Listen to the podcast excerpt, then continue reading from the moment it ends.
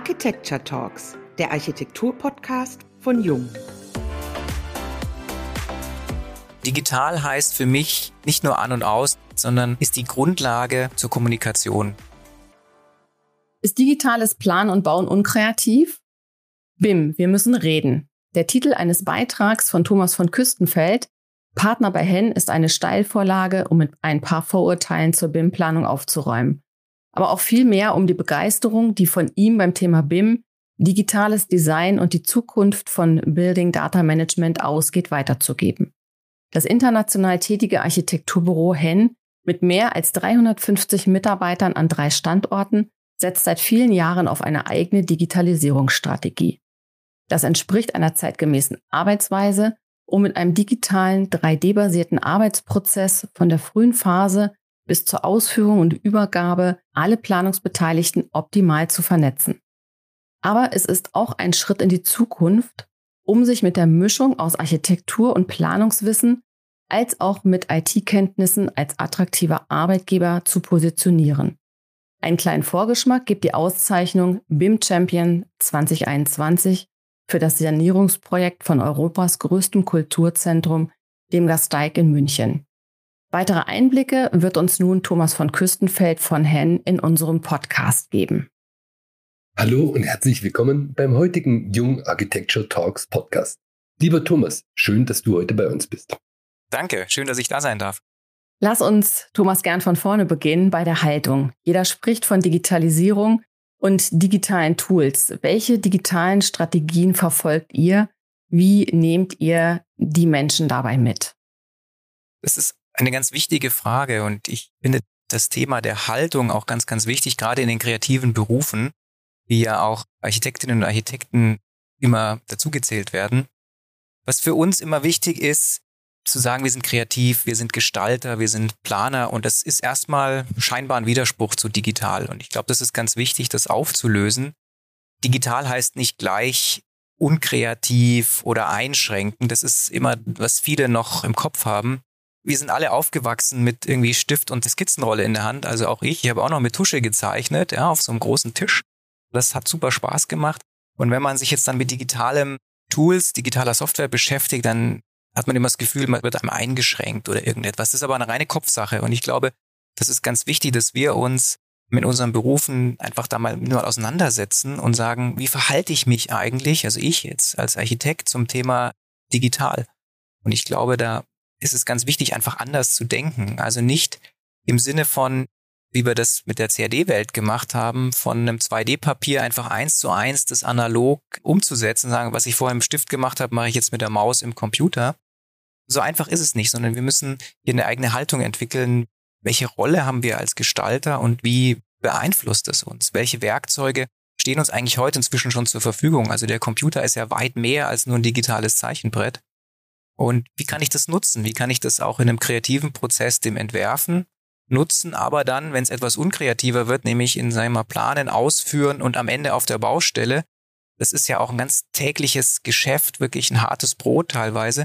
Wo können wir da digitale Tools einsetzen? Wo können wir da helfen? Also das ist ganz wichtig, dass wir da eine Haltung entwickeln aus unserem Blickwinkel, das eben nicht nur sagt, digital ist nicht kreativ.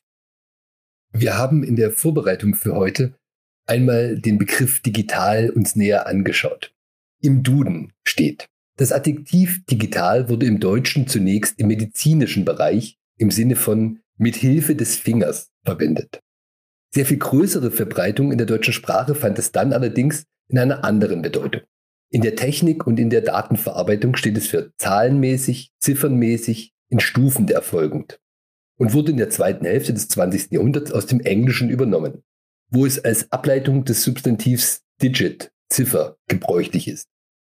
Wir sind also doch in einer Welt von Nullen und Einsen. Also ist digitales Planen und Bauen wirklich unkreativ, wie viele glauben? Ja, das ist ein guter Hinweis, diese Herkunft von digital. Letztendlich, man kann es ein bisschen runterziehen auf an und aus. Ja, also digital ist an und aus und wir sind ja doch noch sehr analog oft unterwegs mit diesen ganzen Zwischenschattierungen und diesen ganzen, sage ich mal, Grautönen und Graustufen, dass wir mit Kreativität verbinden. Und ich glaube, das muss man komplett anders angehen, wie ich es vorher schon auch ein bisschen formuliert habe. Da müssen wir unser Verhältnis ein bisschen verändern. Also digital heißt für mich nicht nur an und aus, nicht nur geht und geht nicht, sondern ist die Grundlage zur Kommunikation in der Zukunft. Also wie ich es geschrieben habe, BIM, wir müssen reden. Das gilt sowohl analog als auch digital. Also dieses Miteinander reden ist erstmal ganz wichtig. Das ist auch im kreativen Prozess wichtig. Wenn man nicht miteinander redet, dann kann man nicht miteinander kommunizieren. Und das ist genau das, was ich schaffen muss. Ich muss es schaffen, die Kommunikation auch in Information zu wandeln, die Information wiederum in Daten und die dann übergeben und in Strukturen übergeben. Dann kann auch auf der anderen Seite jemand viel, viel besser damit agieren. Und digital heißt hier eben, nicht nur der Mensch kann das interpretieren. Also wenn man das Beispiel nimmt von einem ganz klassischen Plan, einen 2D-Plan, den kann nur der Mensch interpretieren, indem er draufschaut. Eine Maschine kann das nicht interpretieren. Und digital wird es nicht dadurch, dass ich es einscanne und per E-Mail verschicke. Dann ist es zwar digital, aber das ist nicht interpretierbar.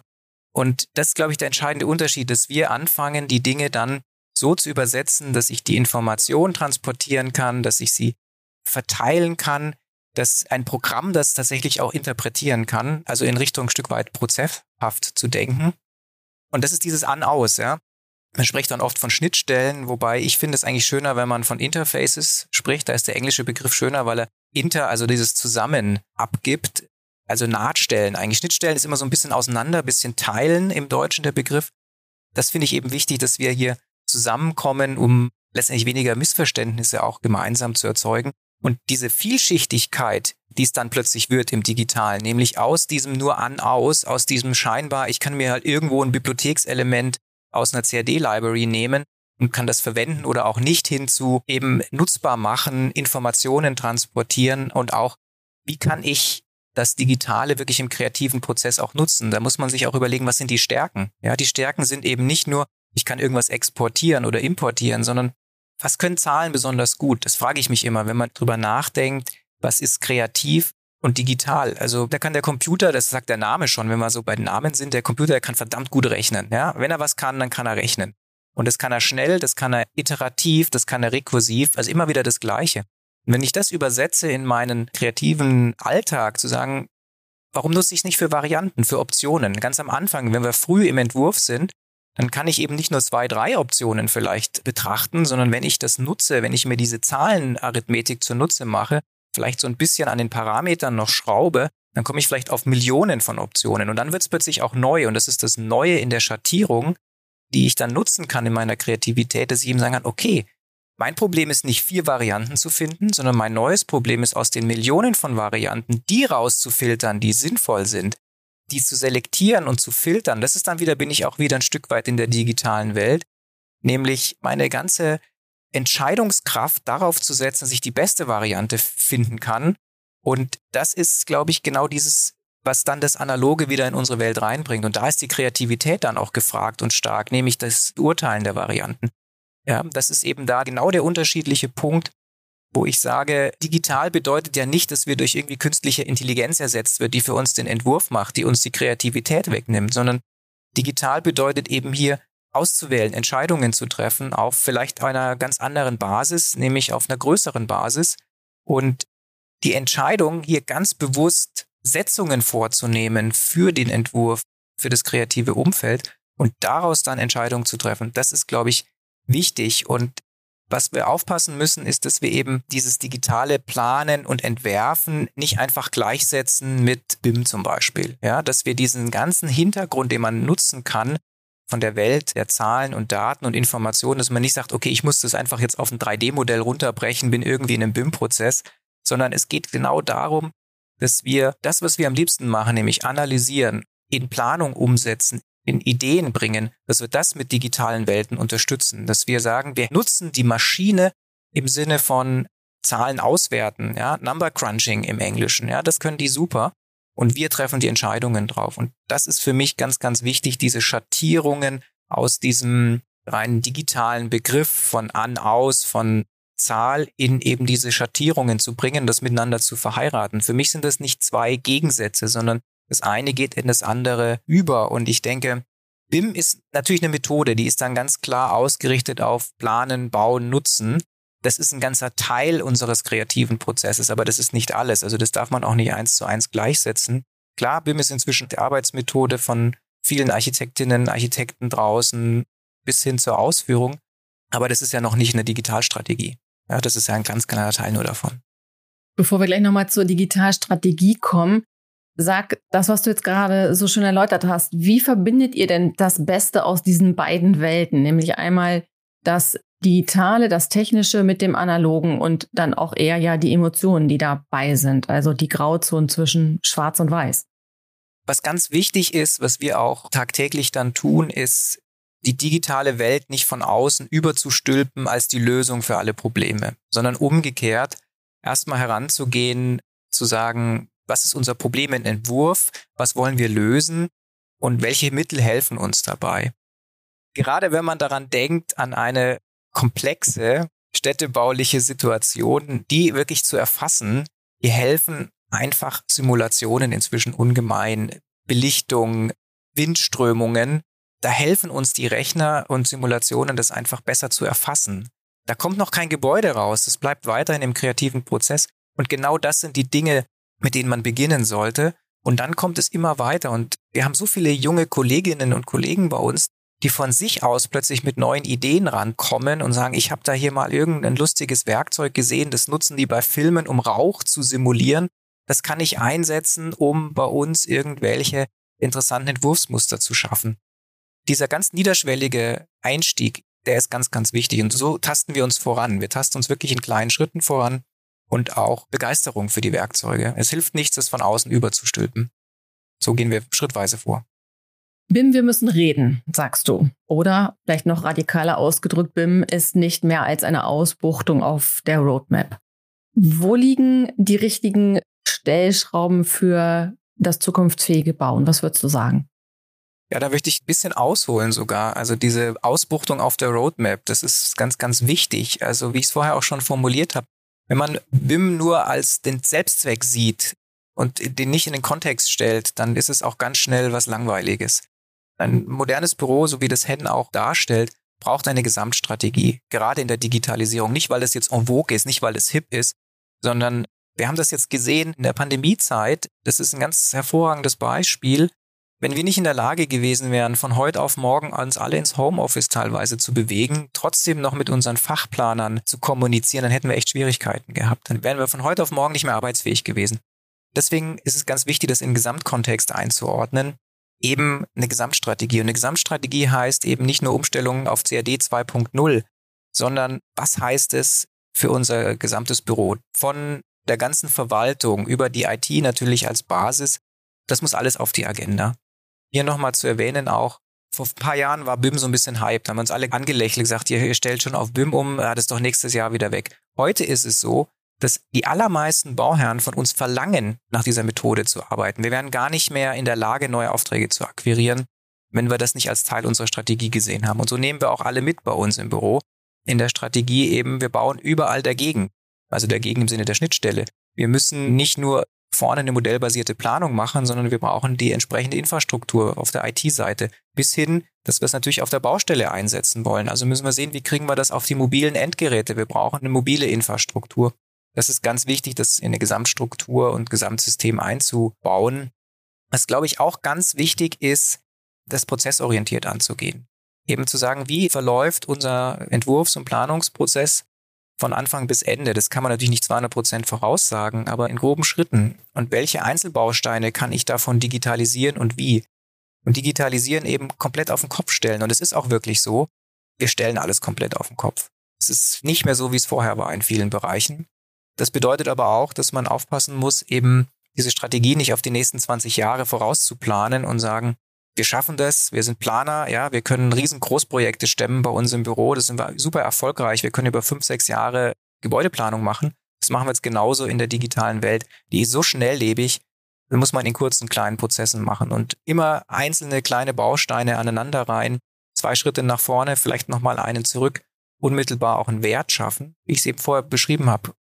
Angebote schaffen auch für die Kolleginnen und Kollegen, dass sie da auch einsteigen können, weil dann bleibt es auch kreativ. Ansonsten wird es so ein Monster an, an Digitalisierung, wo nur noch einer eine Zahl irgendwo eintippt und hinten kommt ein Ergebnis raus. Das wollen wir natürlich nicht. Wir wollen diesen kreativen Prozess auch fördern.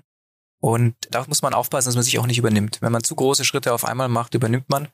Und so haben wir sehr viel gute Erfahrung, aber auch manch schlechte Erfahrung. Und das ist ganz, ganz wertvoll, weil die dreht man sehr schnell zurück. Wenn man die erst zehn Jahre später hat, dann ist der Zug abgefahren. Hier setzt vielleicht auch die nächste Frage an. In der Theorie heißt es ja gern digital planen, digital bauen, digital betreiben. In der Realität reißt die digitale Prozesskette oft schon auf der Baustelle ab. Was müsste hier eigentlich getan werden?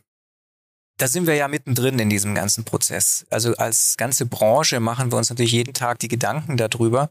Gerade die Baustelle ist natürlich am Ende unsere analoge Welt. Ja, wir können einfach nicht nur digital planen und dann in digitalen Häusern wohnen.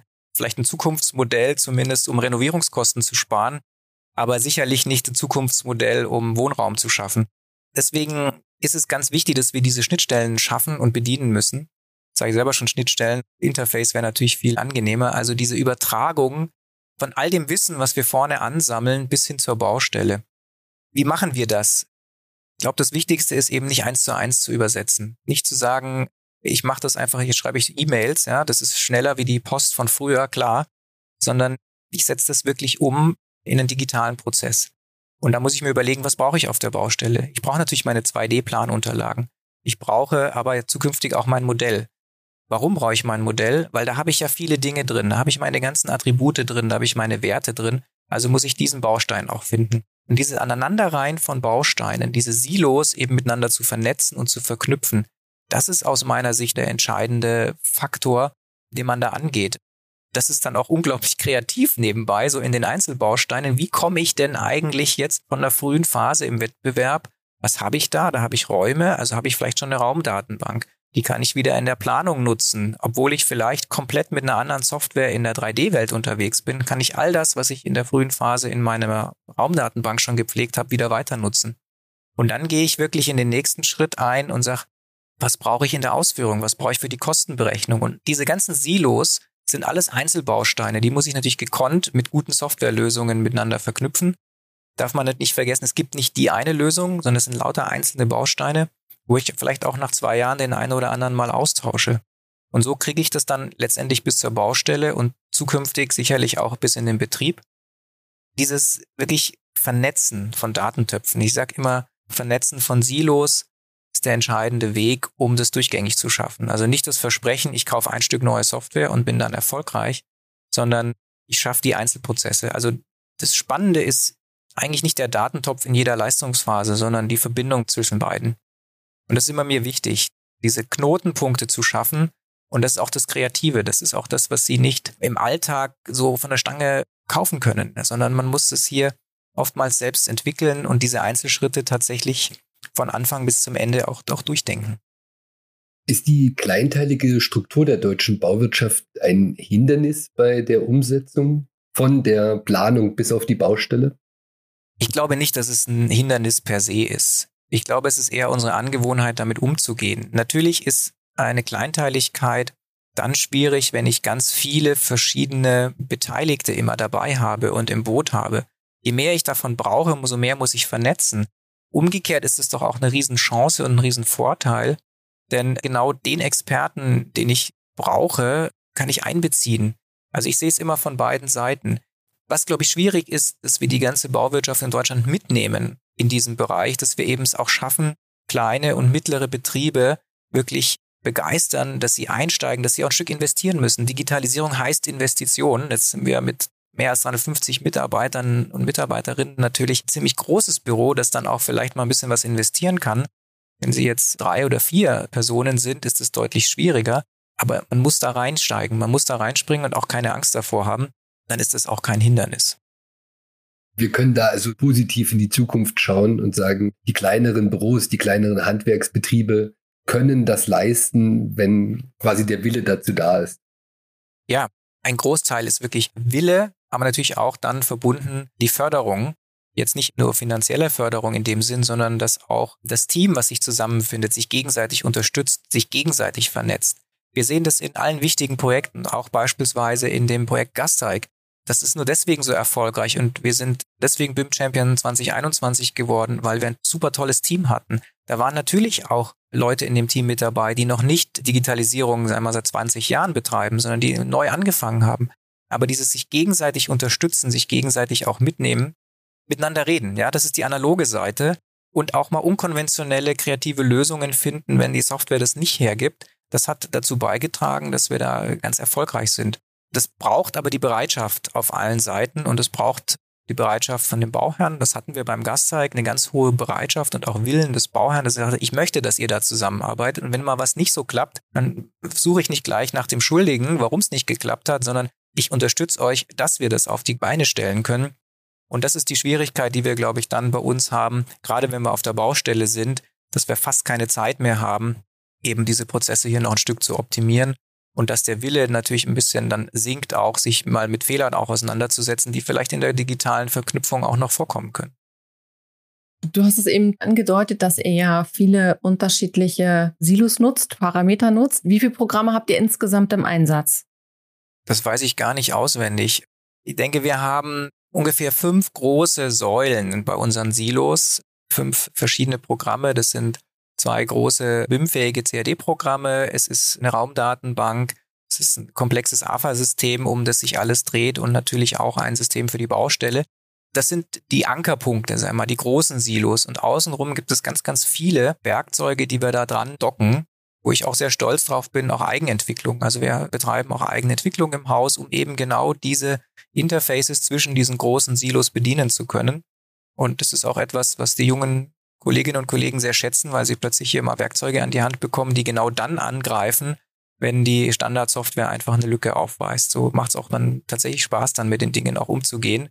Am Ende sind sie auch effizient, ja, weil man einfach Zeit spart, weil man eben nicht über fünf Ecken laufen muss, sondern das direkt machen kann. Das ist natürlich sehr, sehr hilfreich. Deswegen die genaue Anzahl weiß ich nicht. Fünf große Pflöcke und außenrum bestimmt 20, 30 kleine Werkzeuge, die wir da noch haben. Lass uns noch mal ein ganz neues Stichwort mit dazu nehmen. Neue Kollaboration, neue Vernetzungsmöglichkeiten. Wird sich die Art der Zusammenarbeit weiterhin verändern? Was denkst du? Ich glaube schon. Das sind zwei Aspekte. Der eine Aspekt ist sagen wir, die unmittelbare Zusammenarbeit, die wir jetzt kennen in unserem Projektgeschäft tagtäglich. Die wird sich viel, viel digitaler gestalten. Also auch das haben wir in den letzten eineinhalb Jahren sehr intensiv erleben können und erleben dürfen dass man eben weggehen musste von diesen Riesenbesprechungen, wo 30 Leute in einem Besprechungsraum sitzen, von denen irgendwie 19 nichts zu sagen haben und da irgendwie drei Stunden ihre Zeit absitzen, hinzu, erstmal hole ich mir nur die zusammen, mehr oder weniger ad hoc und in Echtzeit, die ich brauche. Das ist natürlich über Videokonferenzsysteme jetzt super gelöst inzwischen. Das ist also der eine Aspekt, dass man wirklich da auch die Leute an den Tisch bringt, die man braucht und dann aber auch den nächsten Schritt gleich weitermacht. Und das war auch in unseren Projekten im letzten Jahr super erfolgreich. Eben nicht nur dann sagt, okay, jetzt schicke ich dann eine E-Mail mit dem Ergebnis rum, sondern man fängt an, die Dinge zu verknüpfen, nämlich die virtuelle Konferenz mit dem Modell, was dann offen ist. Und im Modell diskutiert man gleich die Problempunkte, markiert die im 3D-Modell, reichert sie mit der Information an, was zu tun ist, weist das gleich demjenigen zu, der sich drum kümmern muss ist unglaublich spannend, weil es wechselt jetzt die Kommunikation von irgendeinem, sag ich mal, Standardprotokoll, was man hatte, hin zu der Stelle, wo das Problem existiert. Also ich gehe in mein Modell rein mit meiner CAD-Software, wäre direkt dorthin geführt, wo mein Thema steht, was ich bearbeiten muss. Und das ist natürlich eine ganz neue Form von Vernetzung. Also nicht nur die Leute zusammenzubringen, nicht nur die Menschen zusammenzubringen, sondern eben die Kollegin geht genau an die Stelle, wo es diskutiert worden ist und kann es beheben, hat es vor Augen. Es ist eindeutig, es ist klarer und das geht nur mit den neuen Werkzeugen, die wir auch geschaffen haben. Und es schafft dann wiederum Zeit für Kreativität. Also alles, was ich nicht da reinstecken muss, irgendwo aus einer E-Mail das rauszufischen, was ich jetzt bearbeiten muss, kann ich ja dann in die Lösung meines Entwurfsproblems stecken. Und das hat sich sehr, sehr bewährt. Und das ist sicherlich eine wesentliche Schiene, die wir haben, nämlich wie arbeiten wir zusammen. Einmal virtueller, vernetzter, aber auch spezifischer. Die Informationen werden spezifischer, die Informationen werden da abgelegt, wo ich sie brauche und nicht an einer anderen Stelle. Was aber auch dazu kommt, ich habe es vorher kurz angerissen, ist, ich kann mir die holen, die ich brauche. Jetzt gibt's irgendwo auf der Welt einfach die Expertin für mein Problem, was die Nachhaltigkeit meines Gebäudes betrifft.